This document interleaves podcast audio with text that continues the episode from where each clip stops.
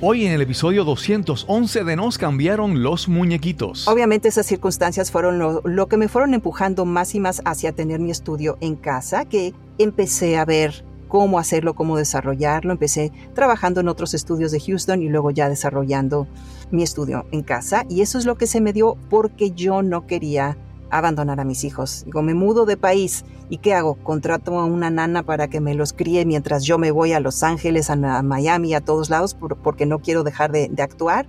Pues no, digo, hay que aprovechar el momento porque los hijos crecen y, se van y si tú no, no desarrollas esa, esa relación con tu familia, en, ese momento que es tan necesario y sobre todo cuando son más chicos, cuando más te necesitan, pues ¿para qué los trajiste al mundo?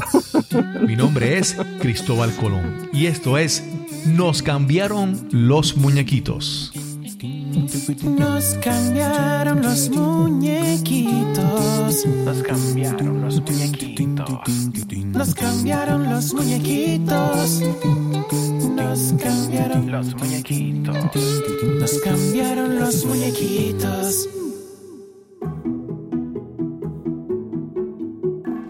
El futuro pertenece a un tipo diferente de persona, con un tipo diferente de mentalidad. Artistas, inventores, narradores de historias, pensadores creativos y pensadores holísticos del cerebro derecho. Comenzamos con estas palabras de Daniel H. Pink, reconocido escritor y abogado estadounidense, autor de cinco libros bestsellers sobre negocios, trabajo, creatividad y conducta humana. Gracias por acompañarnos en este episodio de Nos cambiaron los muñequitos. Este es el podcast que nos ayuda a manejar el cambio, enfrentar la adversidad y reinventarnos. Este episodio es traído a ustedes por pura energía. Ahorra en tus costos energéticos y protégete de los apagones y eventos atmosféricos con un sistema de energía solar de pura energía. Muchas personas sueñan con ser artistas, actores, cantantes, músicos, bailarines. Tal vez su motivación es conseguir la fama o un estilo de vida de glamour y riqueza. Pero la realidad es otra. Se requiere dedicación, perseverancia, aprendizaje, esfuerzo y principalmente tener la capacidad y el deseo de reinventarse constantemente. Te presento a nuestra invitada de hoy. Hola, soy Nikki Mondellini, actriz, locutora y podcaster, y vivo en Houston, Texas. Nikki Mondellini es una actriz mexicana residente en Estados Unidos. Además, ha sido bailarina, modelo, locutora comercial, podcaster. Y más importante aún, arquitecta de su marca profesional, diseñando y reinventando su carrera. Nikki vive para contar historias con su presencia, con su cuerpo, con su voz. Este es el episodio número 211 y conversamos con Nikki Mondellini. En algunas ocasiones he tenido la oportunidad de entrevistar a personas en este podcast personas que cuando yo veo su trayectoria y lo que hacen, yo me siento como que así chiquitito, ¿verdad? Porque es, es, para, es principalmente una oportunidad para mí aprender, conocer a estas personas que tienen esta trayectoria, en la que yo estoy simplemente comenzando como podcaster, pero ya ellas tienen una experiencia y me permiten aprender y que de alguna manera es, me pueda, como dicen acá, eh, a quien a buen árbol se arrima, buena sombra le cobija. Y hoy tenemos esta, esta conversación con Nikki Mondellini. ¿Cómo estás, Nikki? Mm, pues estoy muy bien. Muchísimas gracias, Cristóbal, por la invitación. Estoy muy contenta de estar aquí. Sí. A, a Nikki la conocí porque ella está, tiene su podcast La Pizarra con Nikki Mondellini y ella está nominada en la competencia de los Latin Podcast Awards 2022. No recuerdo en qué categoría, pero sé que está nominada. Lo escuché y yo dije, oye, sería interesante conversar con ella. Le escribí y aquí estamos. Que para bien sea. Así es, pues con mucho gusto acá para echar una buena platicadita. Sí. Nikki, ¿dónde naciste? Háblanos un poco sobre tu origen, dónde naciste, dónde te criaste. Bueno, pues eh, por si mi apellido no me ha delatado, soy italiana de nacimiento. Eh, mi padre, toda la familia de ellos son del norte de Italia. Mi madre es inglesa y pues cuando yo tenía dos años por ahí, nos fuimos a vivir a México, a la Ciudad de México y entonces ahí me crié. Ok, ok. Pero entonces ya desde niña asumo que con, en, Italia, México y con, ¿verdad? Eh, tus idiomas, tu aprender a hablar en, con, con, varios idiomas, ¿cómo desde chiquita comenzaste a hablar varios idiomas? ¿Cómo ha sido eso para ti? Pues mira, mis circunstancias fueron así, ¿no? realmente crecí trilingüe porque mi padre nos hablaba a mí y a mis hermanas siempre en italiano, mi madre nos hablaba en inglés y en la escuela, creciendo en México, hablábamos en español. Entonces, eh, pues bueno, uno crece aprendiendo, te vas, te vas como que expresando más en el idioma en el que más hablas con tus amigos y en la escuela y todo. y, eh, traduces simultáneamente en tu cabeza, ¿no? Mi, mi, papá hablándonos en italiano, contestándole nosotros en español, lo mismo con mi madre. Eh, pero bueno, gracias a Dios, cuando íbamos a, Europa a visitar a nuestros parientes, entendíamos todo lo que nos decían y nos podíamos expresar y hablar con ellos también en su mismo idioma. Súper, súper, súper. Yo en, en estos días tengo que confesar que yo nunca vi la serie de HBO Los Sopranos. Yo la estoy viendo ahora. Nunca, nunca, nunca me dio con verla, pero la estoy viendo ahora y obviamente hay mucha eh, italiana en esa serie, ¿verdad? Así que... Sí, así es. Sobre todo del sur de, Italia, sí, que sí, hay algunas diferencias, pero sí, sí. Nikki, entonces, te educaste en México. Sí. Pero cuando decides estudiar, ¿qué decides estudiar? Y si era algo que tenía que ver con tu... Hay, hay personas que desde niño, desde que son pequeños, tienen unas inclinaciones y yo no sé si en tu caso había esas inclinaciones desde niña o, o fue más adelante cuando decidiste estudiar. ¿Cómo fue en tu caso? Bueno, en mi caso yo siempre tuve un, acercamiento al teatro, a las artes. Eh, mi madre, siendo bailarina y coreógrafa, em, pues siempre nos mantenía a mí y a mis hermanas muy, muy cerca de esto. Nos llevaba a veces a sus ensayos, eh, donde daba clases en el Centro Universitario del Teatro en México. Y hacíamos, nosotros, yo empecé bailando desde muy pequeña, eh, en los festivales de danza, de la escuela de danza siempre se hacía una, una producción muy bonita, no era simplemente ahora baila este grupo y sacaba la musiquita y no, no, que no hay hilación entre un grupo y otro.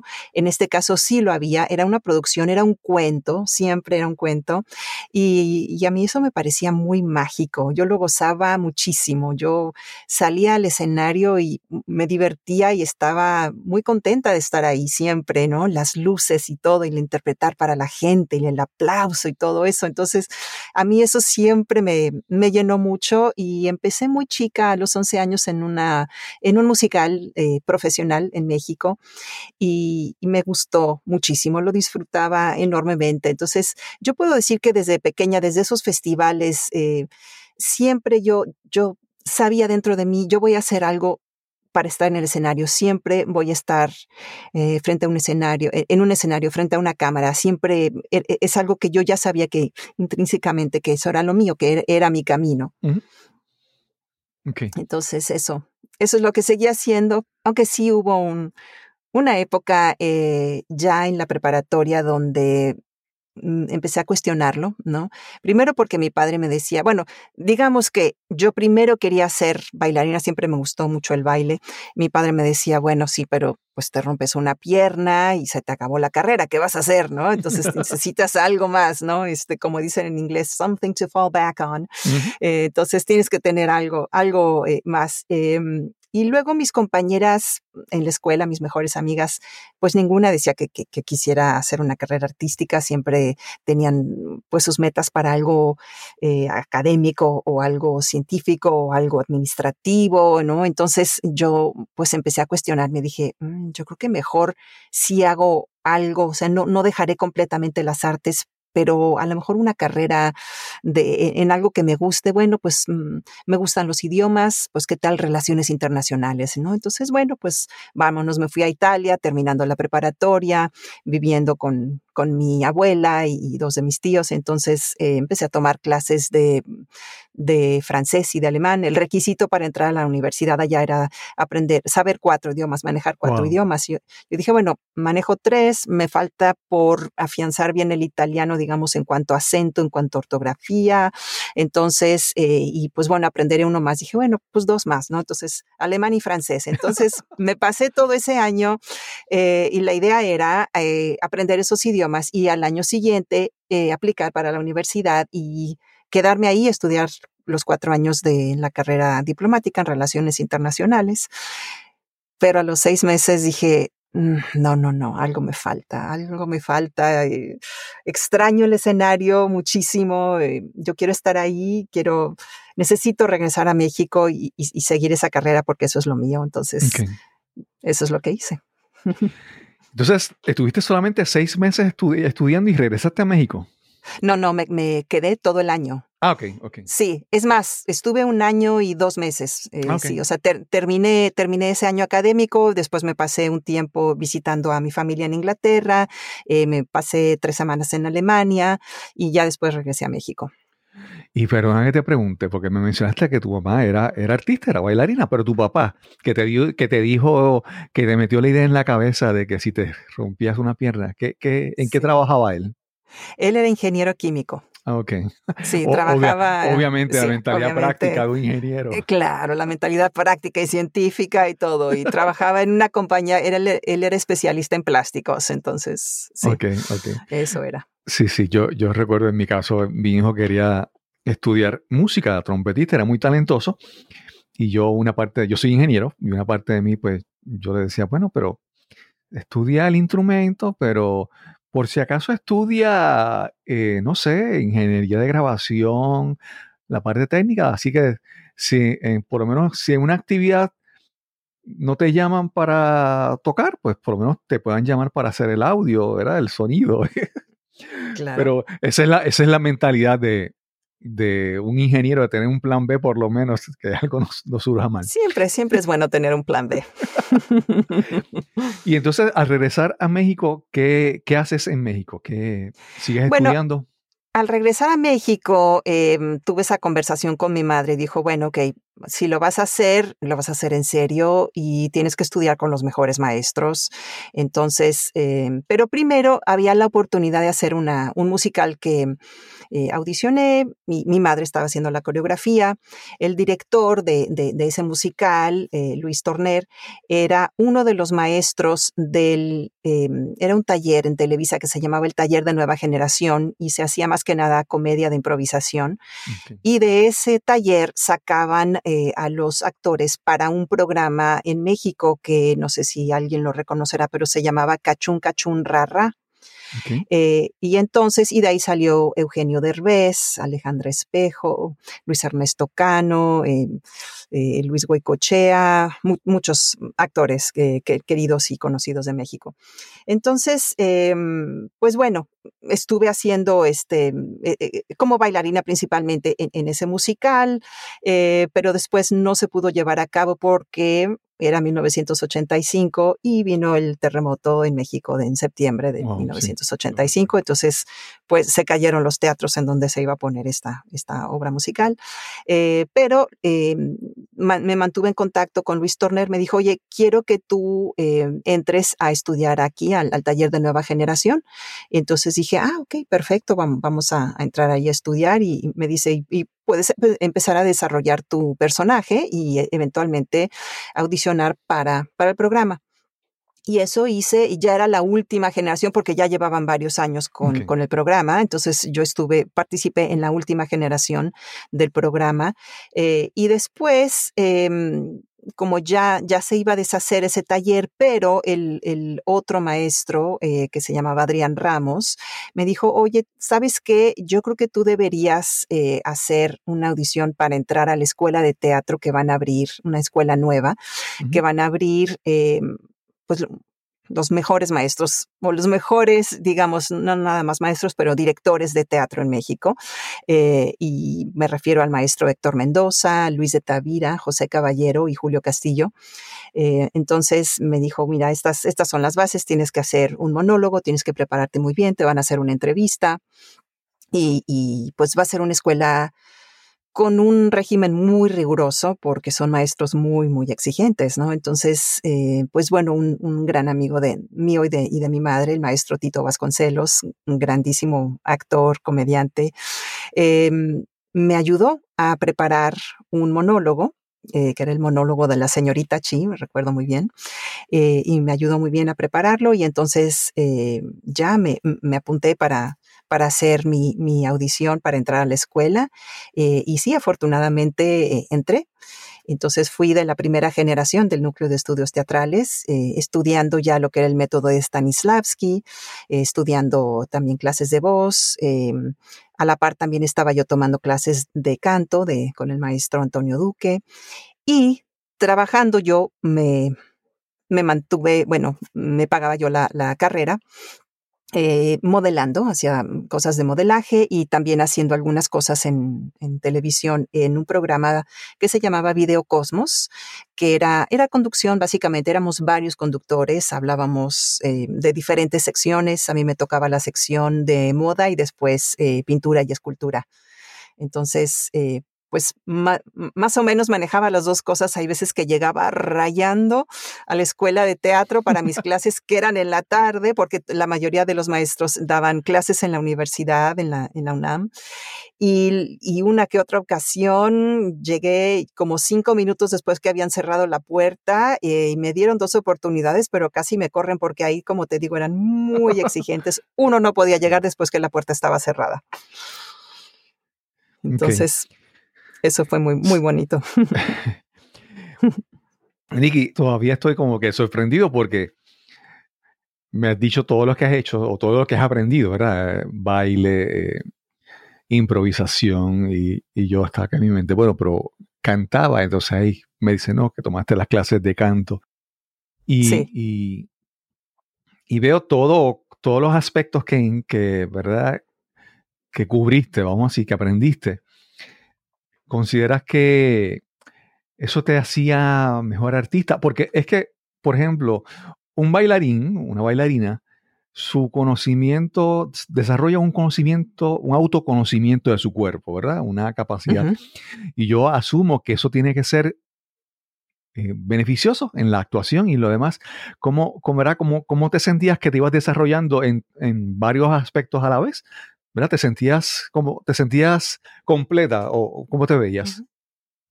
Empecé a ver como la relación entre cada uno de estos aspectos, ¿no? Entre un, o sea, tener un buen conocimiento eh, de mi cuerpo como bailarina me ayudaba mucho a la hora de abordar ciertos estilos en actuación. Por ejemplo, la obra de teatro que fue nuestra graduación era comedia del arte.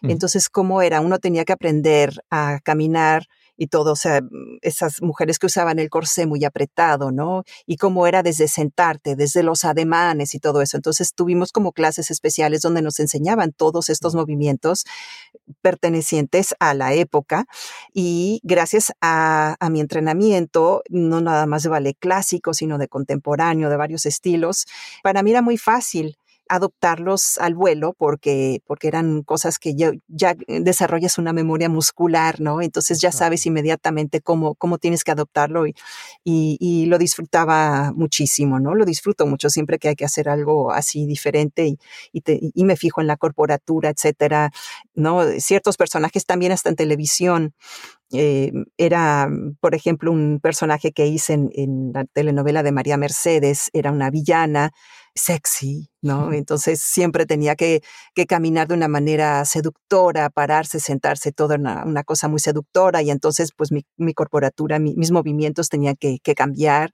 Entonces ya, ya lo adoptaba yo de esa manera. Incluso una vez se me atora el vestido, en el, se me atora el tacón con, con el, la, la, ¿cómo se llama? El, dobladillo del vestido a la hora de pararme, pero gracias a Dios, a mi entrenamiento, y yo no sé por qué Dios es grande, en lugar de caerme de, bruces, ¿verdad? Simplemente levanté la, piernita acá y, y, desatoré la, bastida, eh, ¿cómo se llama? El, el dobladillo y seguí caminando sin problema, ¿no?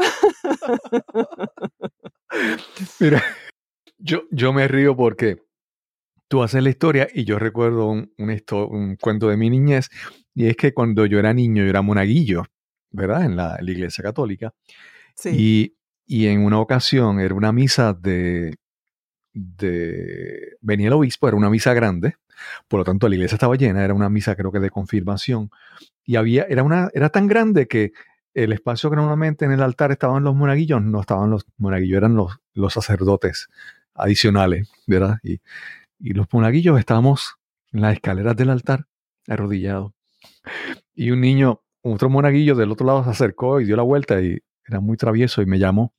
Y yo cuando me, incorporé para ver qué era lo que él quería, se me enredó en el zapato.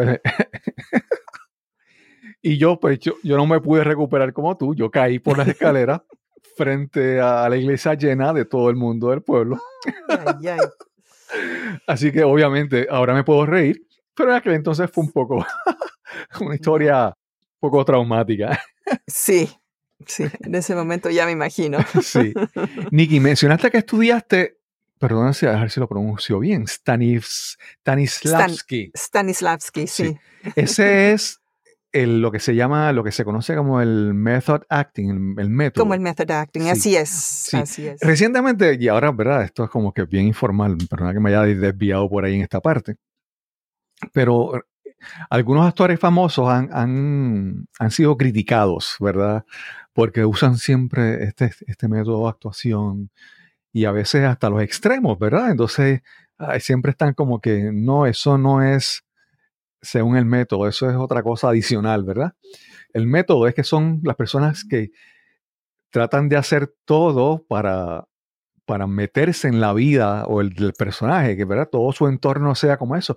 Hablamos un poco sobre, sobre tu percepción del, método de actuación.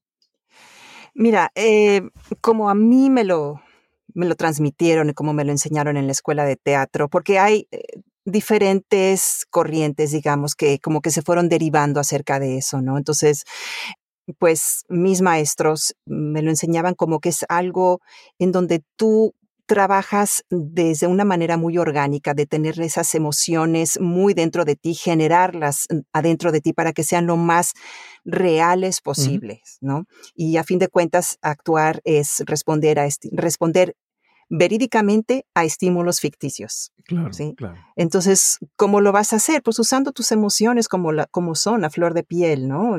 Como, tú te enojas, el personaje se va a enojar como tú te enojas, se va a reír como tú te ríes, ¿no? Entonces, tú le estás prestando tus emociones a ese personaje, ¿sí? Y, y, y, bueno, Obviamente también se habla mucho de lo que es la cuarta pared, entonces de, de no interactuar con el público porque entonces rompes la ficción. ¿Sí? Y entonces, por ejemplo, esos actores que salen a escena y porque la gente los reconoce, les aplauden en cuanto salen y, en lugar de continuar con la historia, se voltean a hacer una caravana y luego siguen con la historia. Ya rompieron la ficción, ¿no? Claro. Eh, entonces digo, no lo critico porque hay, hay, hay gente que les gusta mucho que, que, que sea de esa manera y pues bueno, hay, dos escuelas, ¿no? Ahí que decíamos, es la escuela realista o la escuela formal. Entonces, en la escuela formal, uno hace, uno representa al personaje y en la escuela realista, uno vive al personaje. Sí. Sí, eh, eh, eh, me refiero, hemos escuchado en las noticias de, actores que, que lo toman tan en serio, o bueno, primero que algunos cambian mucho su apariencia, adelgazan o ganan peso, hay otros que incluso su comportamiento fuera de la, del, ya terminó la grabación, siguen metidos en el personaje y se ponen, si el personaje es un villano, pues hacen cosas de villano, ¿verdad? Entonces, a veces como que uno los ve y dice, ¿será, ¿será que están haciendo una competencia a ver quién es el más, eh, qué sé yo, llamativo, exagerado o lo que sea, o el que más llama la atención y crea publicidad con sus actuaciones? Claro. No, realmente se trata de, pues ser lo más fiel a lo que es el personaje. Tienes que, verlo desde el contexto de la historia.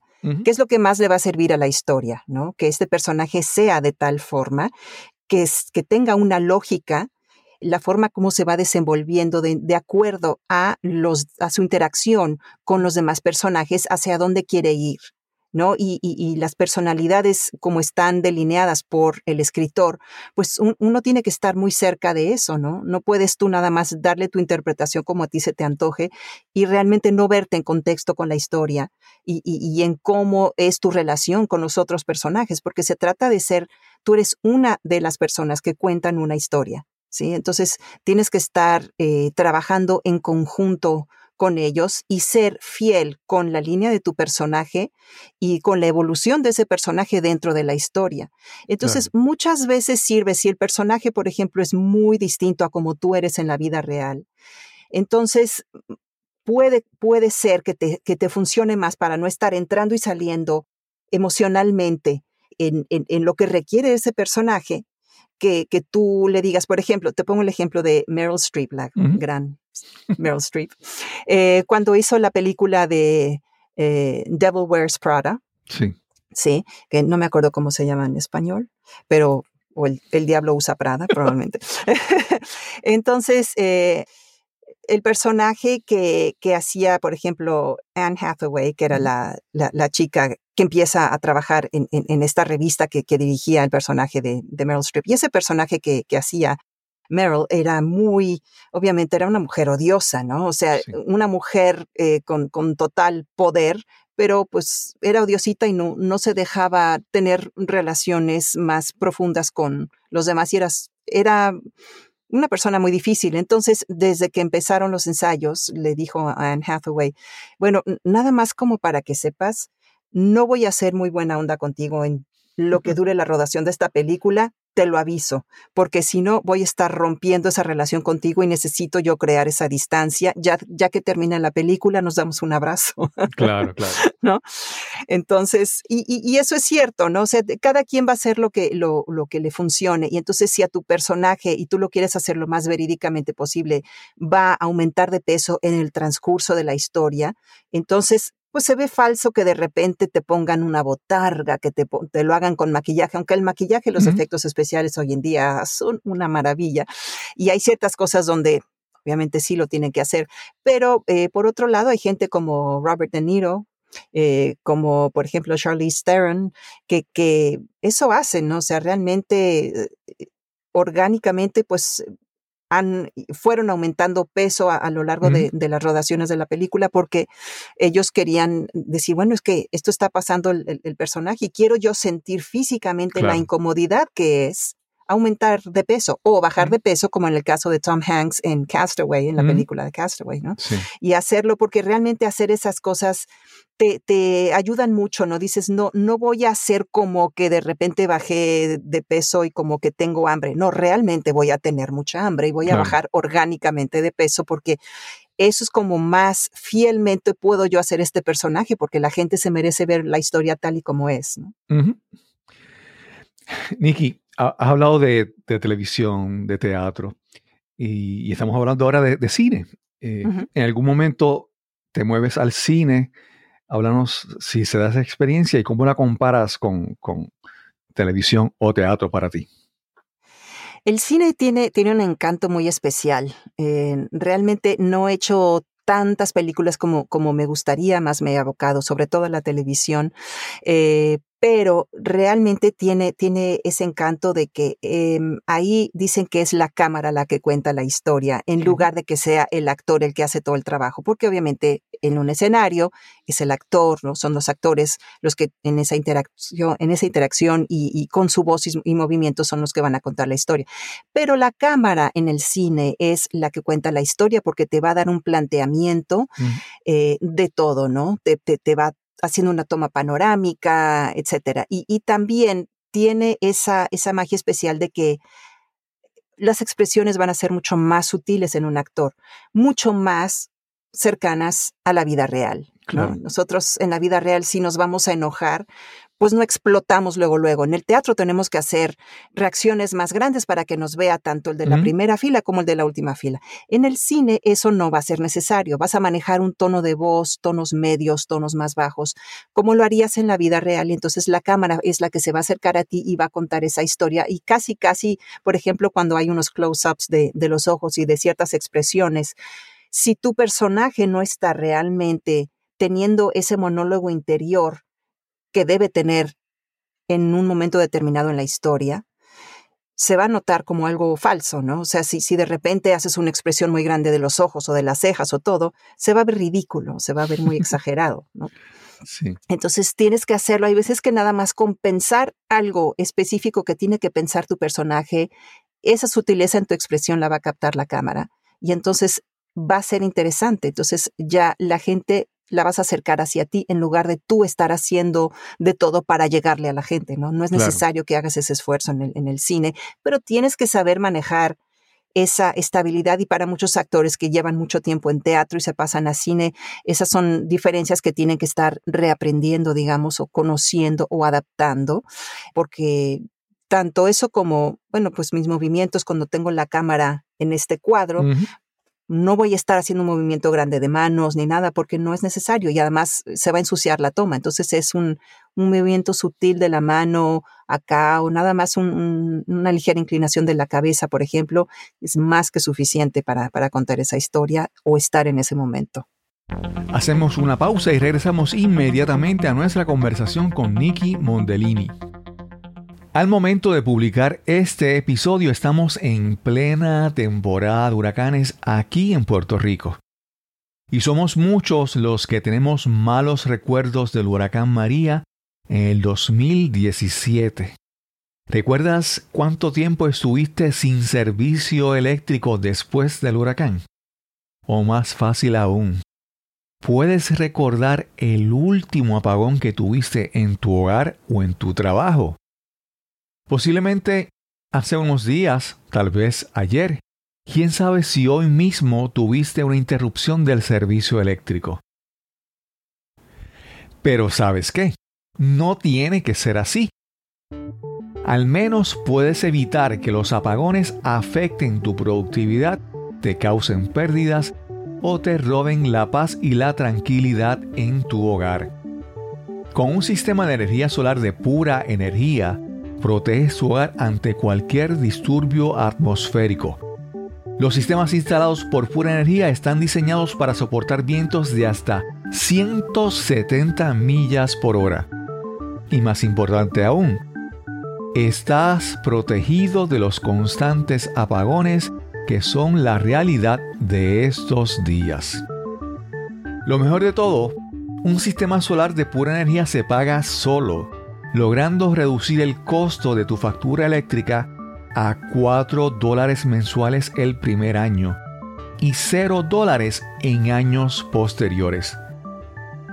Te invito a que visites el sitio web puraenergiapr.com para que te orientes.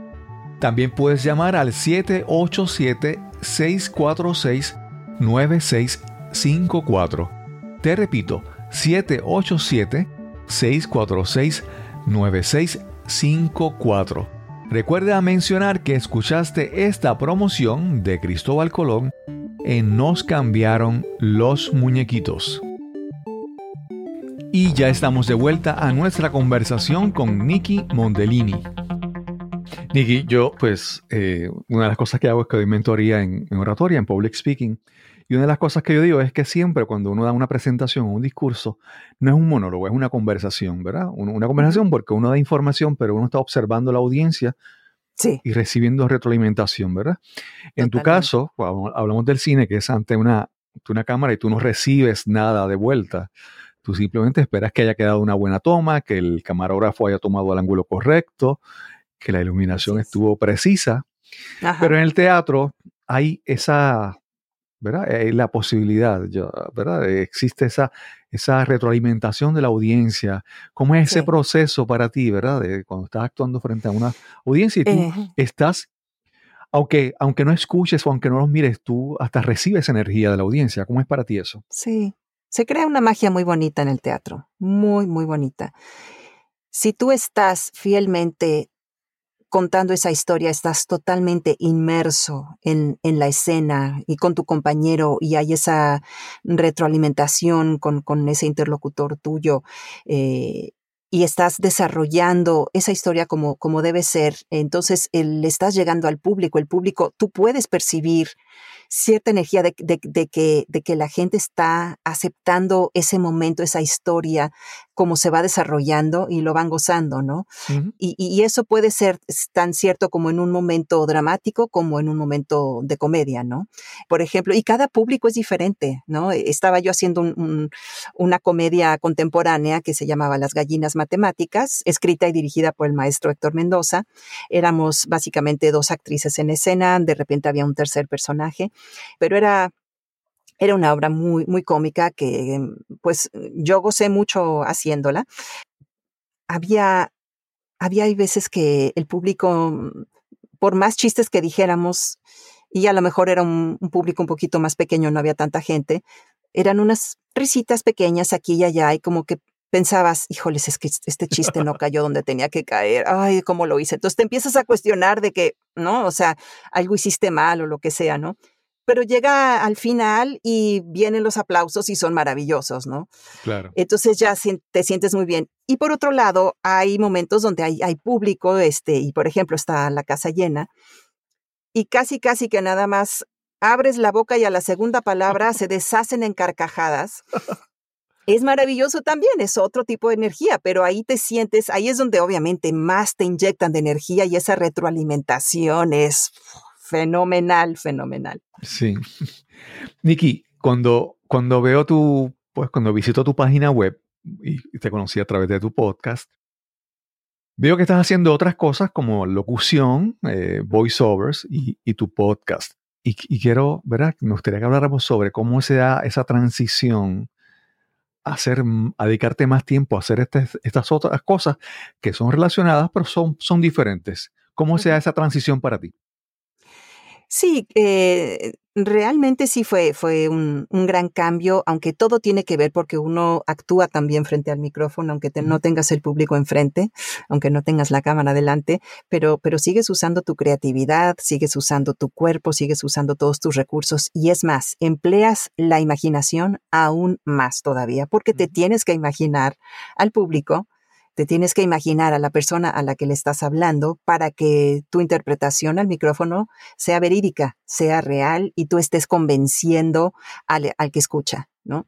En mi caso, pues sí, obviamente uno de los grandes cambios para mí fue aprender a grabar y editar y quitar soniditos y pulirlo y mandar un audio limpio, bien terminado al cliente y desarrollar todo a través de la computadora en lugar de ir físicamente a un estudio, ¿no? Claro, he de decir que al principio se hacían bastantes más cosas en otros estudios, ya que ahora vivo en Houston, me mudé aquí en 2006.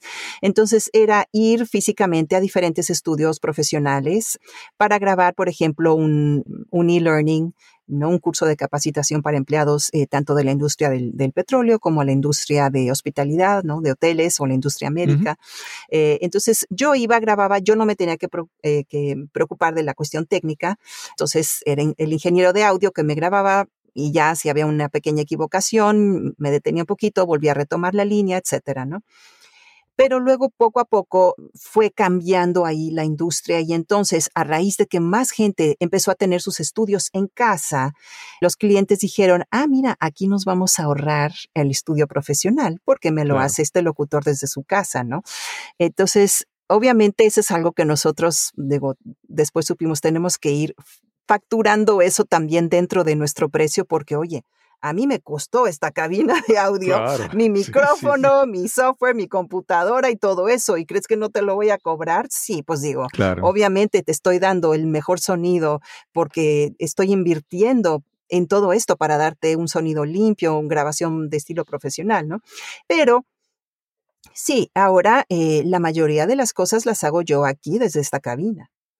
Eh, okay. tanto eh, un IBR, tanto una narración para, para el Museo de, de, Bellas Artes de Houston, por ejemplo, hago la, las audioguías, hago un IBR, que es, es la autorrespuesta por teléfono, comerciales, comerciales de, para televisión y radio, ¿no? O sea, de cursos de capacitación, eh, todo, todo lo que sea locución, la verdad, excepto doblaje, no, yo no, no soy actriz de doblaje, eh, respeto mucho a los que lo hacen porque no es nada fácil, pero sí, excepto eso, pues hago casi todo, algunas cosillas de animación todavía no, no tanto, ni de videojuegos, hay un desgaste muy grande de la voz para hacer, porque hay que hacer muchas exhalaciones, cosas de pelea, de batalla, etcétera, entonces no hago tanto de eso, más bien hago comerciales y narraciones. ¿no?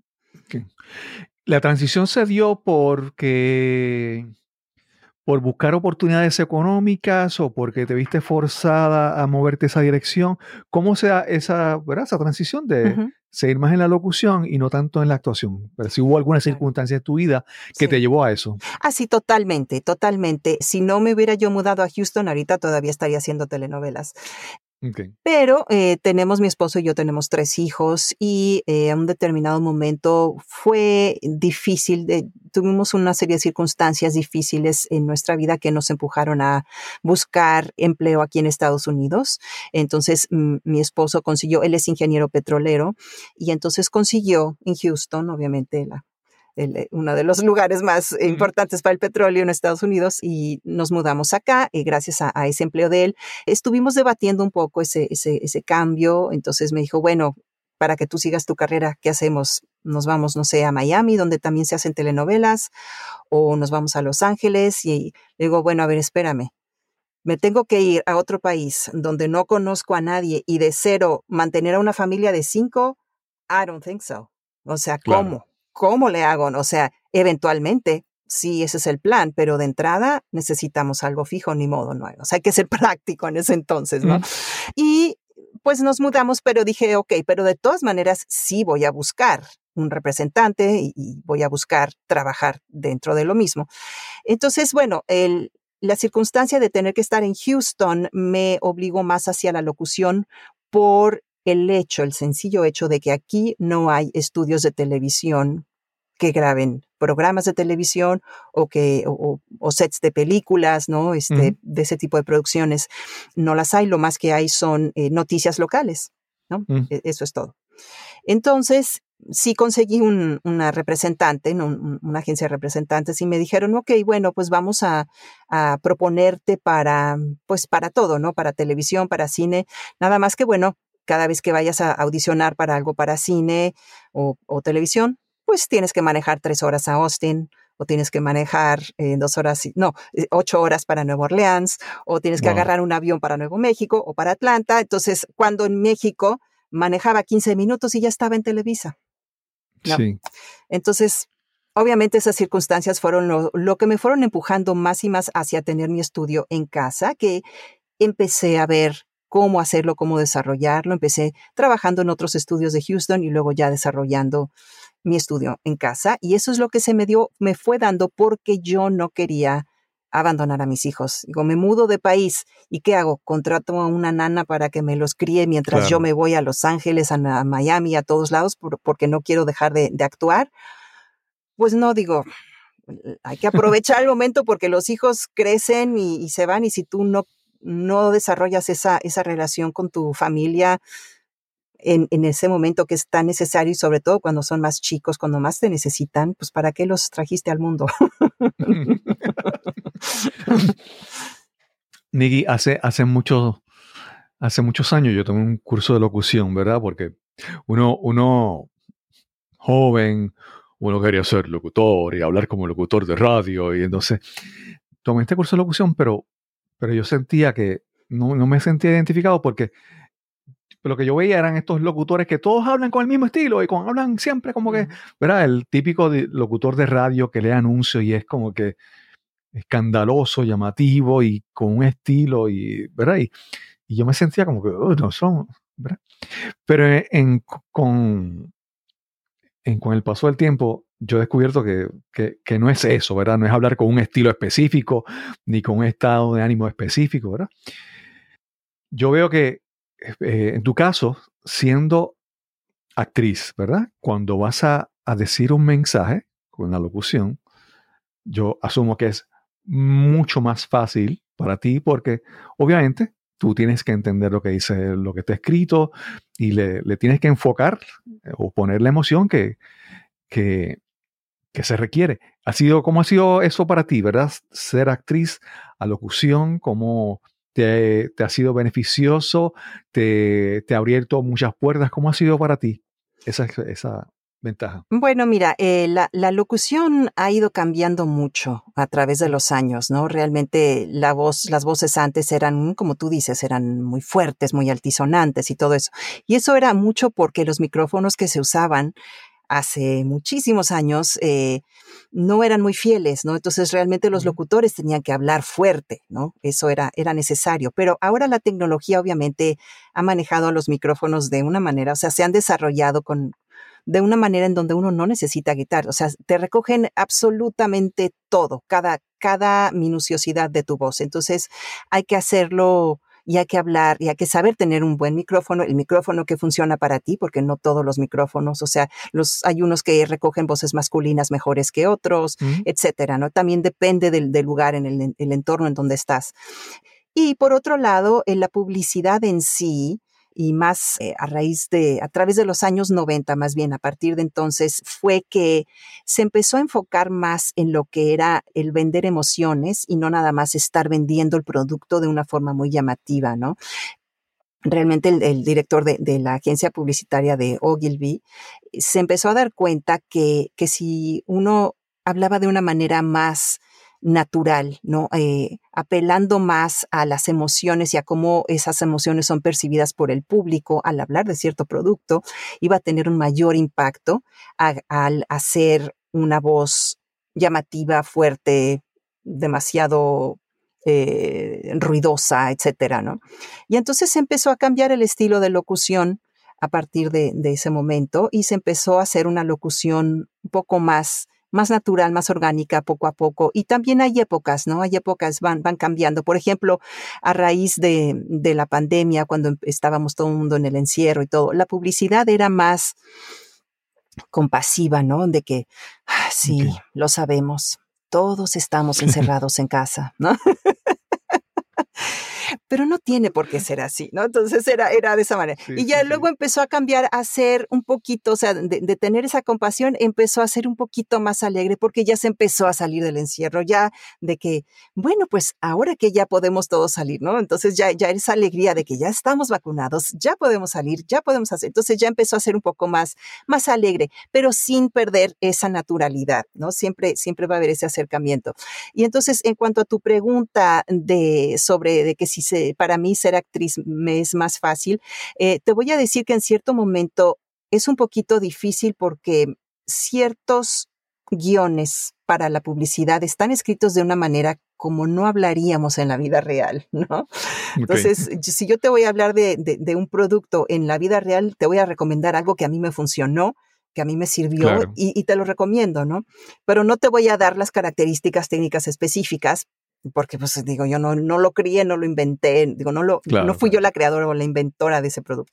Entonces, el truco está en emplear esas palabras que quiere emplear el, el guionista, el que se dedicó uh -huh. a escribirlo, que luego pasó por muchas etapas de, de, aprobaciones legales de esa compañía para ver cuáles son las, los términos y las cosas que se pueden decir. Eh, y, y, tú tienes que hacerlo tuyo y ver de claro. qué manera tú conviertes eso en algo que tú dirías y en algo que, que tú comunicarías desde, desde una, una parte muy orgánica y muy natural, ¿no? Entonces siempre tienes que imaginarte a la persona a la que se lo dirías y a la persona la cual le sirve, a la cual le, le funciona esa información que tú le vas a dar. Sí. Niki, hay algo que hemos mencionado así sutilmente, vamos a hablar ahora de eso, y es el mundo del podcasting. ¿Verdad? Tienes tu, tu podcast, la, la, Pizarra. Y algo que yo he visto en el mundo del podcast es que yo, alguna gente dice que como, como que democratiza los medios o, la, o la, la capacidad de expresarse. Porque antes, pues yo quería hacer algo, yo quería pues tal vez aspirar a, llegar a, a conseguir un trabajo en la radio, en la televisión, ¿verdad? Ahora pues yo pago una suscripción, consigo un equipo y empiezo a crear contenido de audio y la gente me escucha. Pero algo también que ha surgido es que yo, yo creo que, que el podcasting, a mi entender, ha, ha quitado este, ha ayudado un poco a eso que estábamos hablando hace un momento, de las voces de locutores. Y yo, una de las cosas que digo siempre, no es tener una buena voz, es usar bien la voz que tenemos. Y entonces escuchamos muchos podcasters conocidísimos que han tenido mucho éxito, que no tienen voces espectaculares. No, no, ni voces buenas, punto, ah, simplemente, pero hablan bien y la usan bien para conectar con su audiencia. Sí. Háblanos un poco sobre el mundo del podcasting y cómo tú llegas también a tu, a tu crear tu podcast. Claro, eh, sí, realmente el mundo del podcasting ha sido maravilloso porque además hay tantas categorías dentro de los podcasts, muchísimas, hay para todos los gustos, ¿no? Y, y, y, pues obviamente no a todos nos va a dejar, eh, pues, no sé, un- una ganancia tremenda el podcast, ¿no? Depende de para qué lo hagas y, y si vas a conseguir patrocinadores o no. Eh, pero realmente el- el- eh, los podcasts son íntimos. ¿Por qué? Porque uno los está escuchando mientras está haciendo tareas en casa, mientras estás en el gimnasio o te sales a caminar o todo. Entonces, realmente uno, y, y como dices muy bien, no es tanto si tienes una buena voz o no, realmente es cómo la empleas y es el contenido. Si tú tienes un buen contenido, tanto eh, seas tú un, narrador único en tu podcast como si tengas una, una persona que estás entrevistando o cualquiera que sea el estilo de tu podcast. Pero si tú lo, lo, lo haces desde un punto de que, oye, yo quiero transmitir este, este conocimiento, esto me parece un, un contenido muy importante, yo quiero dar este mensaje, yo quiero motivar, yo quiero entretener, ¿no? Cualquiera que sea tu, tu meta al hacer tu podcast, eso está obviamente sí cambiando porque, porque uno agradece eso. Entonces, casi como si Mm. tú te metieras, estás en un café, ¿no? Yo, por ejemplo, dos personas platicando en un café y todo, y tú llegas y te sientas al lado y te, te, te enganchas en esa conversación, ¿no? Sí, sí. Eso, eso es lo que se quiere crear con los podcasts, por ejemplo, y, son los interesantes porque tú dices, ay, mira, claro, están diciendo esto, entonces, o ya sacaste una libretita y apuntaste algo que dijeron que a ti te gustó, ¿no? Etcétera. Entonces, eh, pues bueno, y hablando sobre cómo yo empecé mi podcast, un par de, de amigos, uno de ellos de un, de un estudio con los que he trabajado, en un estudio profesional, me queda como a 20 minutos de la casa, ¿no? Eh, se llama Ray Shillens de Radio Lounge USA. Y él, él me dijo, oye, este, hablando así sobre los podcasts, me, me, contó del podcast que él tenía y de repente me dice, oye, ¿sabes qué? Tú deberías empezar un podcast. Y yo, ¿Cómo? Sí, sí, sí, tú deberías empezar un podcast porque pues podrías estar platicando y de, de, lo que quieras. Yo creo que, yo creo que estaría bien, porque siempre teníamos muy buenas conversaciones, él y yo, ¿no? Acerca uh -huh. de, de, un chorro de temas. Entonces, pues ya empezó como que esa semillita, ¿verdad? Y luego otro compañero de, de otro estudio profesional me dijo lo mismo. Yo dije, mmm, pues a lo mejor, a lo mejor tienen razón, vamos a ver. Me puse primero a hacer como que, digamos, un pequeño estudio de mercado y todo eso. Empecé a escuchar otros podcasts, ponía yo la palabra, por ejemplo, creatividad, porque dije, ¿de qué voy a hablar? Voy a hablar de algo que a mí me interese, algo que me emocione, algo de lo que yo sepa, porque no voy a hablar de cosas que no tengo la menor idea. Entonces, pues se fue como dibujando ahí un poco, ya, ya especificando acerca de, lo que yo quería hablar. Y entonces pues dije, ok, voy a hablar sobre el mundo del espectáculo, ¿no? Y yo no nada más he trabajado en un medio, he trabajado en varios medios y a mí siempre me ha interesado ver cómo es que desarrolla, por ejemplo, un director de, cine o un director de teatro el planteamiento para su trabajo, cómo le gusta trabajar con los actores, qué es lo que él quiere esperar de los actores, ¿no? O cómo podemos los actores ayudarlo a que nos sepa pedir mejor las cosas, ¿no? Lo mismo con un productor, por ejemplo, ¿no? Este, ¿qué es lo que lo lleva a crear programas de éxito? ¿Cómo le hace para contratar a su equipo? ¿Cómo se lleva con ellos? ¿Cómo es ser un buen líder? Y la gente que estamos de, este lado de la cámara y del micrófono es, bueno, pues, ¿cómo empezaste en tu carrera artística, ¿no? ¿Qué es lo que te llevó a hacerlo? ¿Qué nos puedes contar, ¿no? ¿Cuál han, ¿Cuáles han sido tus obstáculos? ¿Cómo los has vencido? Entonces, todo eso ha sido lo que, lo que se ha ido desarrollando y he ido aprendiendo porque pues yo ya nunca supe cómo, cómo ser una buena entrevistadora, no, nunca fui periodista, y pues fue, lo fui haciendo poco a poco, escuchando, viendo, agarrando tips de aquí y de allá, y, poco a poco creando eso y, dejando que cada uno de mis invitados pues se vaya desarrollando, digamos, tengo mis preguntas base, me gusta escuchar lo que dicen y a raíz de lo que me dicen, de repente hago otras preguntas y, y, y, gozo mucho cada entrevista que hago con este podcast. Me, me, gusta mucho, lo disfruto y, este, y he aprendido muchísimo. Sí. En mi caso, yo, yo no, mi trayectoria, yo trabajé 25 años como ingeniero en una compañía en trabajo técnico. Es un cambio completamente, obviamente ha cambiado mi vida, ¿verdad? Y he tenido experiencias increíbles. Por ejemplo, eh, hace un tiempo, un, un, invitado que tuve, tuvimos una conversación y él después me escribió porque él es de Cuba, pero vive en Estados Unidos. Y alguien en Sudamérica, no sé si fue en Perú, que es un primo del lejano, lo escuchó en el podcast lo contactó y le dijo, mira, él trabaja, él es pastor y trabaja apoyando especialmente a pues, las personas que están emigrando a Estados Unidos y están en la frontera y dando servicios y apoyo. Y esa persona le dijo, tu prima fulana está en tal sitio cerca de la frontera. Y, y por esa, porque lo escuchó en el podcast, se comunicaron con él y él se pudo mover allá y ayudar a este familiar que estaba teniendo problemas allí. Entonces, yo veo como que, wow, el, podcast en mi vida ha hecho grandes cosas. Pero yo no tengo esa trayectoria, ¿verdad? yo, nuevamente para mí es un cambio grande. En tu caso, ¿qué experiencias nuevas o qué nuevos beneficios te ha traído el podcasting? ¿Has conocido otras personas? ¿Te has hecho conocer en otros lugares? ¿Cómo ha sido esa experiencia? ¿Verdad? ¿Cómo ha expandido el podcasting tu vida? Mm. Fíjate que, que mi podcast acabó siendo también siendo una parte de branding, porque estoy estableciendo más credibilidad como una persona que trabaja en el medio del espectáculo ya a cierto nivel de profesionalismo, no, no como una novata o no como alguien que lo hace de hobby, ¿no?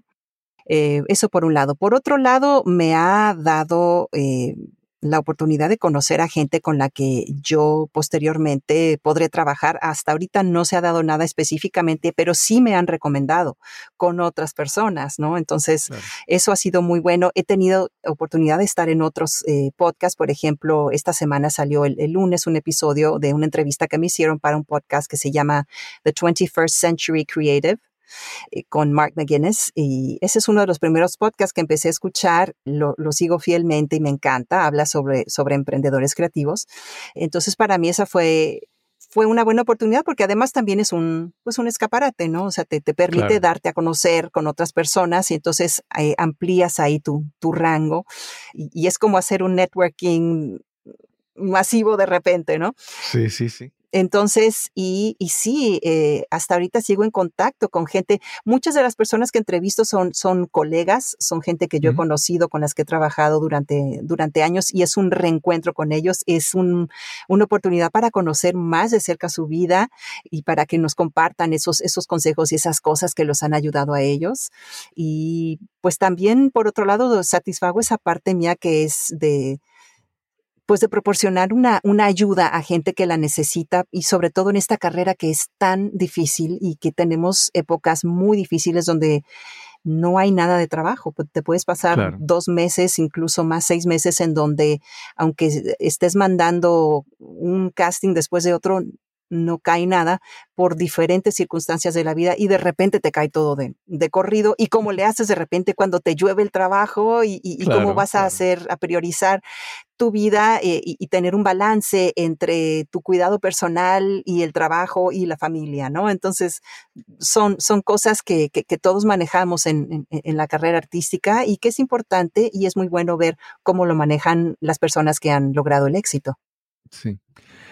Regresando un poco atrás a todo lo que has hecho, toda tu trayectoria, los diferentes proyectos y cosas que has, hecho en tu vida, si pudieras pensar en, uno o dos momentos que han sido memorables, que han sido muy gratificantes para ti en tu carrera profesional, algún proyecto, alguna obra, algo, alguna experiencia que dices, no, esa, esa la recuerdo con mucho cariño, ¿verdad? De tu pasado. Sí. Yo creo que tengo dos, dos momentos importantes ahí. Uno en televisión, cuando hice el personaje de María Mercedes, el que estaba comentando hace, hace poco, el personaje de Mística, que era la, la villana antagonista. porque era una, una telenovela en, en, horario estelar y fue mi primer personaje estelar y muy gozoso y la gente hasta ahorita me recuerda con ese personaje y recibo muchos comentarios en redes sociales y, y, para mí fue muy gozoso hacerlo. Era es un personaje que es muy distinto a mí en, en, en personalidad y todo, ¿no? Porque era una, una chica extremadamente presumida, eh, egoísta, etcétera, pero lograba decir de repente algunas cosas que tú dices, bueno, es que nadie se va a atrever a decir esas cosas, ¿no? De repente in, insultos y cosas y todo, pero eh, fue muy divertido. Eh, habitar ese personaje en, en, ese entonces, ¿no? Y la otra, la otra cosa también muy importante o, o, bonita que yo gocé mucho fue esa, esa obra las gallinas matemáticas, eh, porque mm, pues mi mejor amiga, este, que es actriz mexicana, Carmen Beato, y yo pusimos ese proyecto para, eh, para que fuera eh, dentro de, para conseguir la, el patrocinio de, del Fondo Nacional para la Cultura y las Artes en México y, y sacamos la beca para, para realizar ese proyecto, eh, escrito por, y dirigido por el maestro Héctor Mendoza. Entonces fue la primera vez en donde yo me atreví a hacer algo así, era salir totalmente de mi zona de confort, porque nunca me hubiera yo visto a mí como productora, ¿no? Digamos, obviamente era el dinero y todo de, de Bellas Artes y de, del Fondo Nacional de la Cultura y las Artes, pero era coordinar esas, esas cosas, coordinar esa situación con el escenógrafo, este, la de vestuario, gracias a Dios la gran tutela del maestro Héctor Mendoza, que pues eh, ha sido... Eh, un maravilloso maestro y, y, pues de los mejores directores de teatro de México. Entonces, todas las circunstancias, to, todos los elementos se dieron para que fuera un, un proyecto muy bonito y muy gozoso. Sí. Nikki, algunas personas, algunos actores dicen que eh, hacer papeles de villanos son, es muy divertido para ellos, ¿verdad? No sé si en tu caso es así. Sí. Y, y si es divertido haber sido villana y es, y es porque te permites que alguna parte de tu personalidad que normalmente controlas y escondes, deja que se manifieste. ¿Cómo es esa experiencia para ti? Claro, porque uno normalmente en, en la vida tiene que ser muy diplomático, ¿no? Si no te ganas enemigos a diestra y siniestra. Claro, claro. Pero cuando te dan permiso de ser así, porque así es la historia, pues claro que lo vas a gozar. ¿no?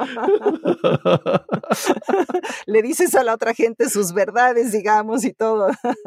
Sí, no, no, eso fue, eso fue el, el, personaje, no fui yo. Exacto, sí, pues lo, lo, gozas mucho, el dar una cachetada de repente acá y allá. Discúlpame, pero es el personaje. No, no. Demasiado.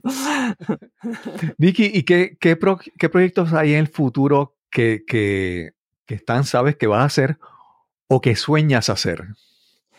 Bueno, pues ahora sigo, estoy en postproducción de la temporada 6 de La Pizarra, que ya pronto en, septiembre va a arrancar. Y es seguir adelante. Estoy haciendo eh, episodios tanto en inglés como en español. Empecé haciéndolos en español todos, pero luego me di cuenta que tenía mucha gente que conocía, gente con la que he trabajado y todo, que, que, que no hablan español, pero tienen mucho que aportar. Gran parte de, de mi audiencia es de Estados Unidos y si viven acá, pues son bilingües, ¿no? Aunque claro, no lo hablen claro. a la perfección, pero lo entienden. Mm. Eh, entonces, seguir adelante con la pizarra, pero también otro de mis, de, de mis eh, otra de mis metas, digamos, es empezar a buscar más proyectos frente a cámaras. Seguir con okay. la locución también, definitivamente. Eh, quiero empezar a narrar más cosas como le llaman acá broadcast narration.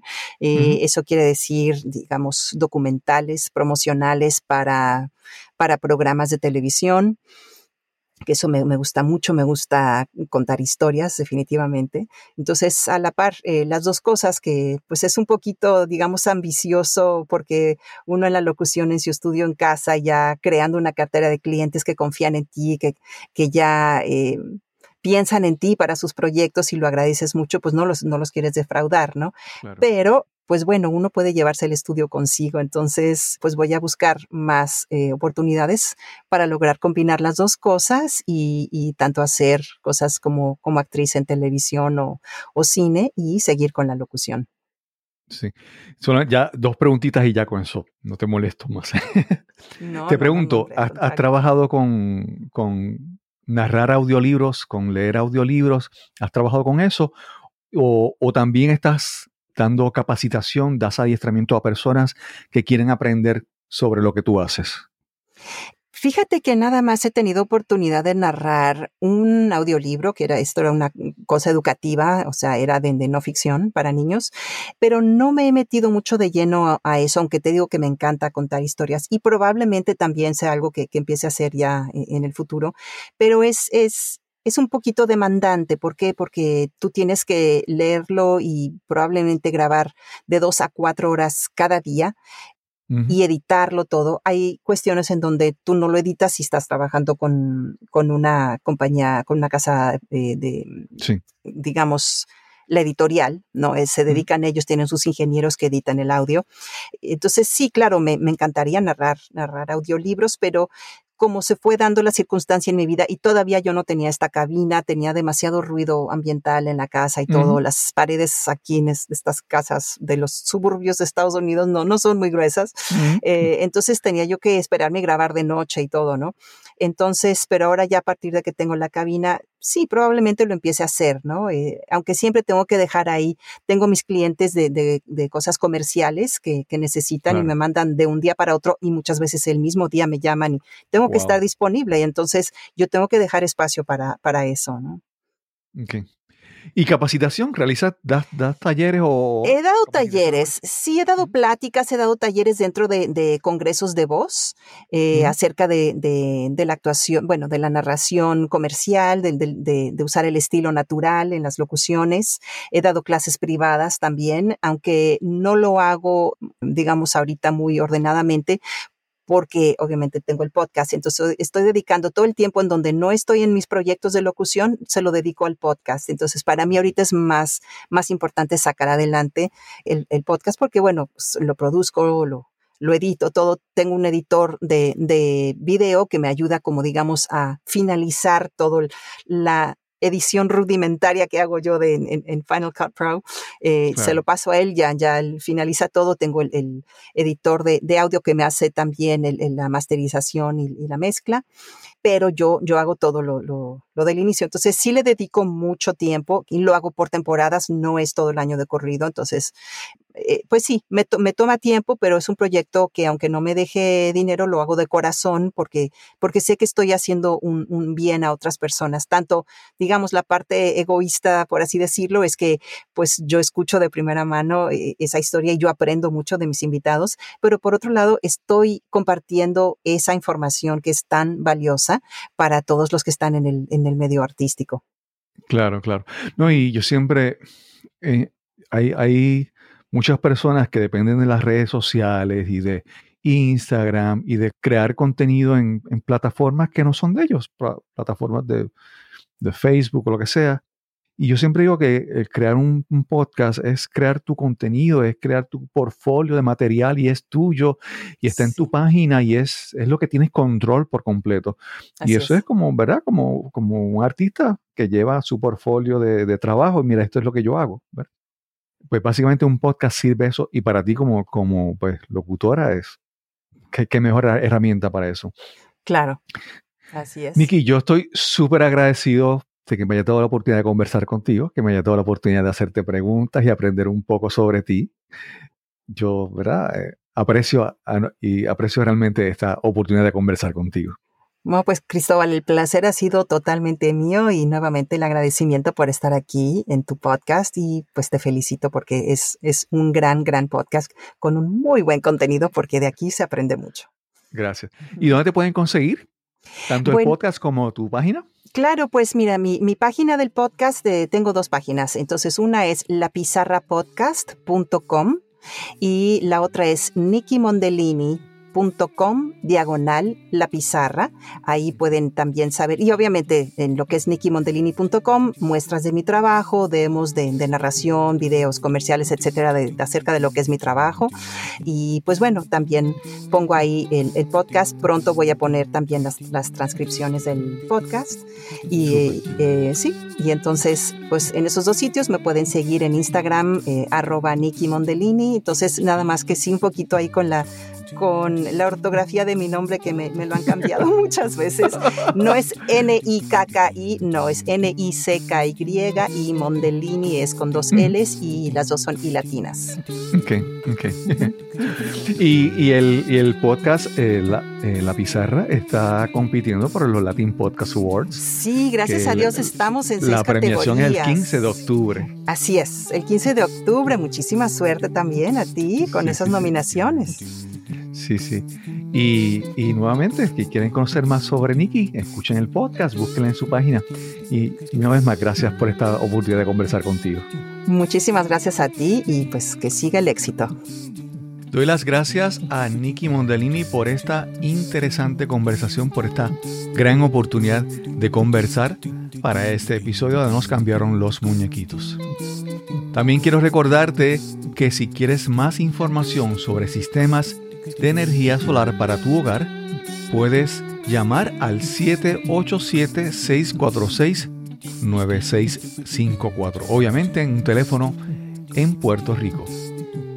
También, si quieres conectar conmigo, si quieres enviarme algún mensaje, alguna pregunta, alguna inquietud sobre el podcast, recuerda que me puedes conseguir en WhatsApp y mi número es el 787-646-9654. Recuerda que es un número en Puerto Rico. Si estás en otro país, debes marcar los prefijos indicados para conseguir conectarte.